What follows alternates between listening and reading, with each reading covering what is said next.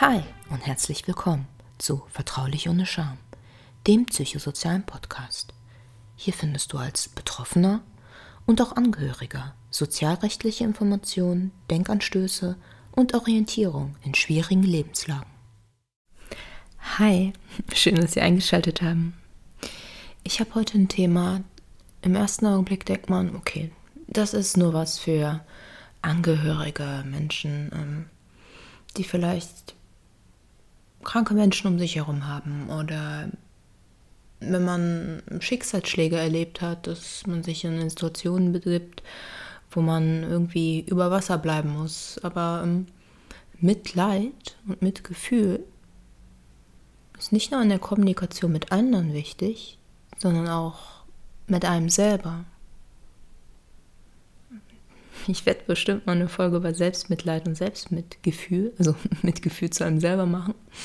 Da werde ich am Ende der Folge nochmal kurz drauf eingehen. Aber Mitleid und Mitgefühl ist ein ganz, ganz wichtiger Punkt in dem Bereich, oh, ich, ich möchte dem Menschen helfen, den ich liebe.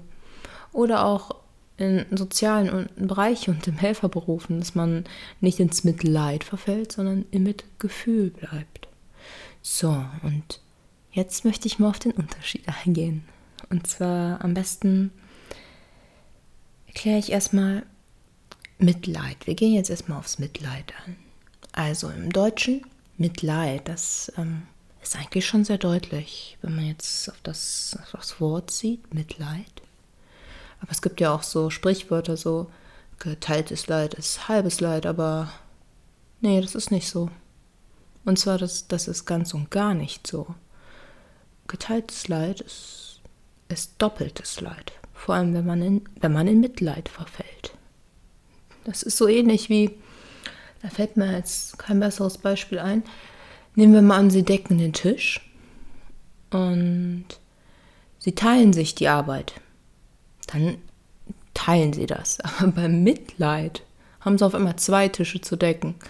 Und jeder hat dann noch seinen eigenen Tisch und es kommt immer mehr dazu. Und es, es bleibt nicht bei einem Tisch, es, es ist ansteckend. Leid vermehrt sich. Man, man hilft niemandem, wenn man mitleidet. Man verfällt in Passivität. Es geht einem selber schlecht. Man leidet ja mit.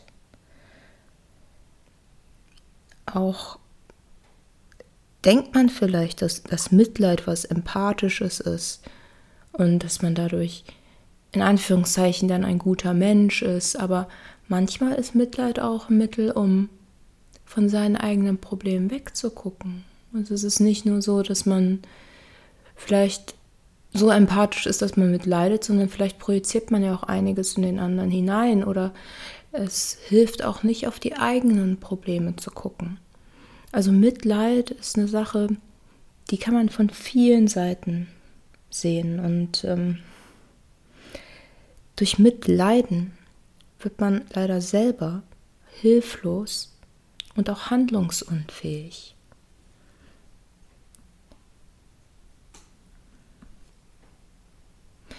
Nehmen wir mal ein interessantes Beispiel. Und zwar folgendes. Also, da ist ein Haus. Und dieses Haus brennt. Und sie stehen davor. Wenn sie jetzt mit reinlaufen, also ins Haus, in dieses brennende Haus, dann werden sie mit verbrennen. Das ist Mitleid. Sie teilen dann das Leid des anderen. Mit Gefühl wäre es, die Feuerwehr zu rufen.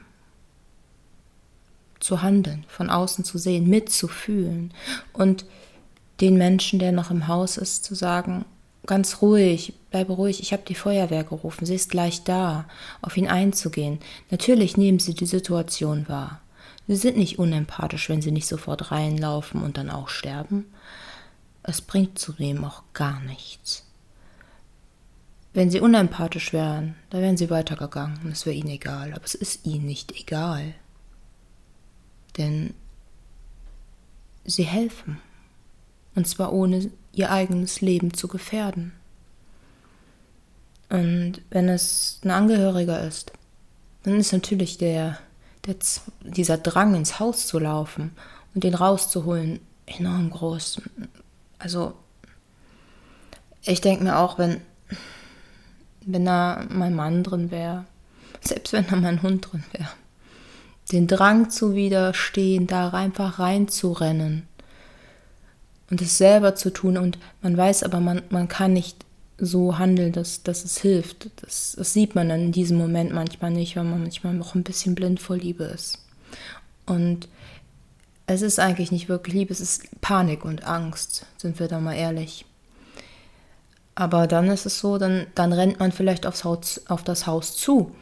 Und dann nimmt man aber gleichzeitig sein Handy und ruft gleichzeitig die Feuerwehr und dann bleibt man vor der Tür stehen, weil man merkt, dass die Hitze würde einen verbrennen und geht ein paar Schritte zurück und handelt dann nach Mitgefühl, handlungsorientiert von draußen. Und es ist sehr, sehr schwer natürlich, wenn man emotional mit eingebunden ist.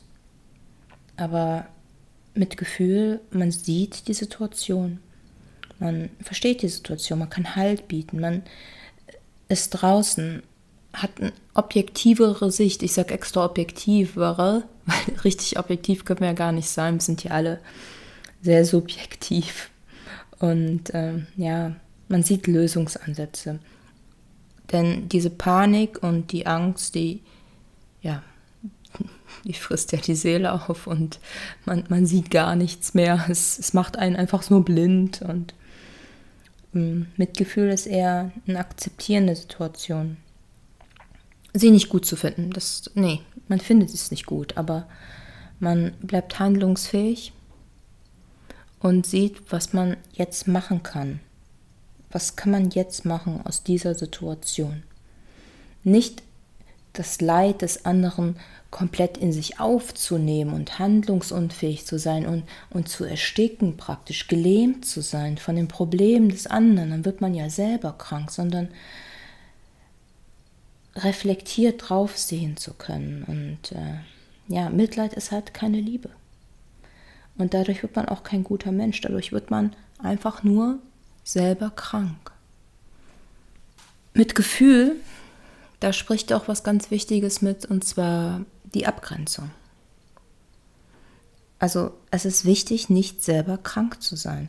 Und beim Mitgefühl, man, man nimmt die Gefühle des anderen wahr, man nimmt sie an und ähm, also nicht an, man akzeptiert sie und guckt nach Lösungsansätzen, aber was auch sehr wichtig ist. Und das sieht man häufig, das werden Sie vielleicht mal sehen. Gucken Sie mal Ihre Nachbarschaft oder in Ihre Familie. Mit dem Blick auf Mitleid und Mitgefühl. Und überlegen Sie mal, haben Sie vielleicht in Ihrer Nachbarschaft und in der Familie die Situation, dass dort ähm, Familien sind, in denen vielleicht mehrere Kinder sind und ein Kind ist krank.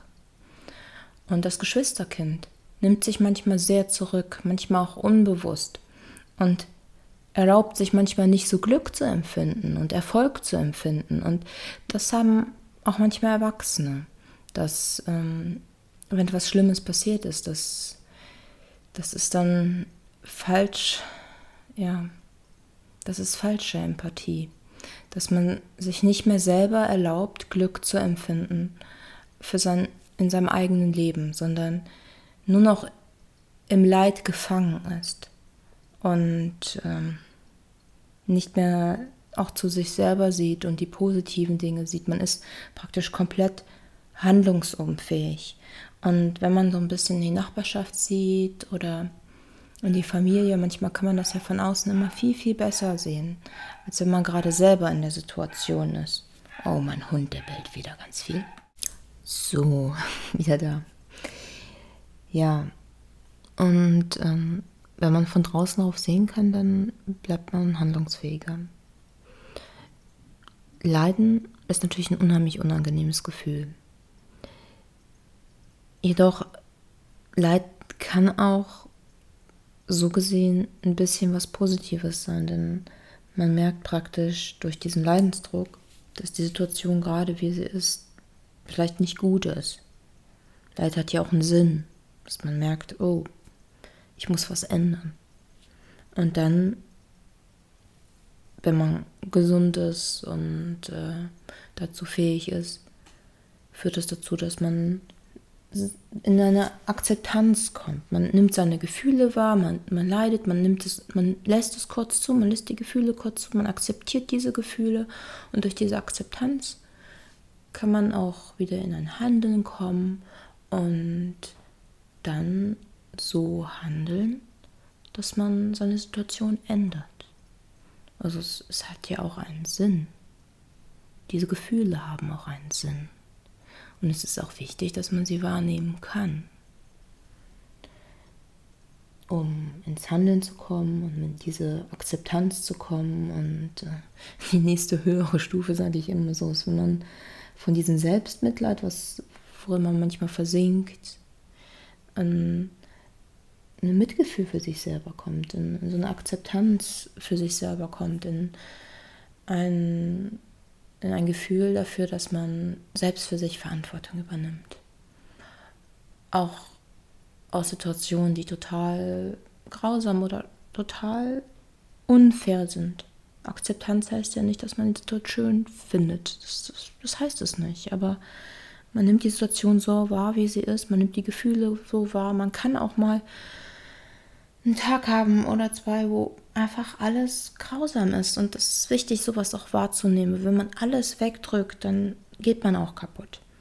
Aber dann nimmt man sie wahr, dann nimmt man diese Gefühle mal an und dann verändert man was. Und dafür sind sie auch da.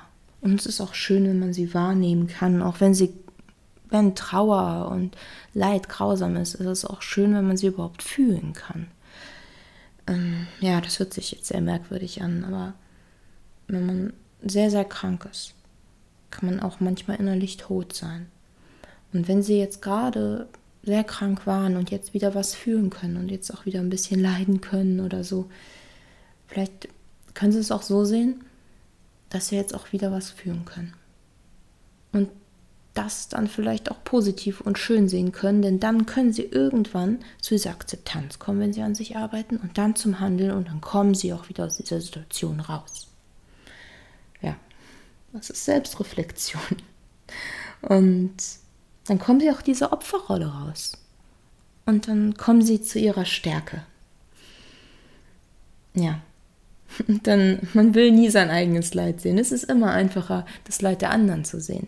Deswegen manchmal, wenn man zu viel Mitleid hat, sieht man vielleicht nicht sein eigenes Leid und möchte vielleicht auch etwas an seiner eigenen Situation nicht verändern.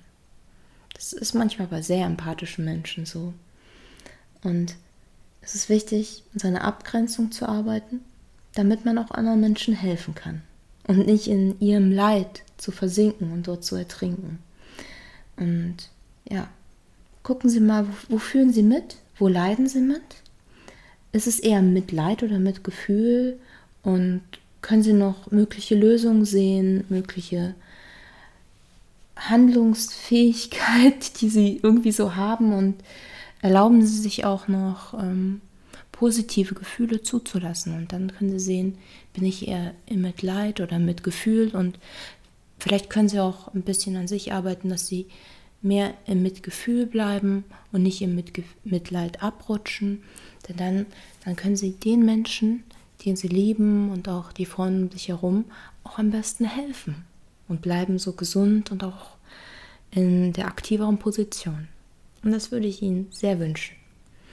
Ich freue mich, dass Sie mir zugehört haben und ich würde mich auch freuen, wenn Sie das nächste Mal wieder einschalten würden. Alles Gute.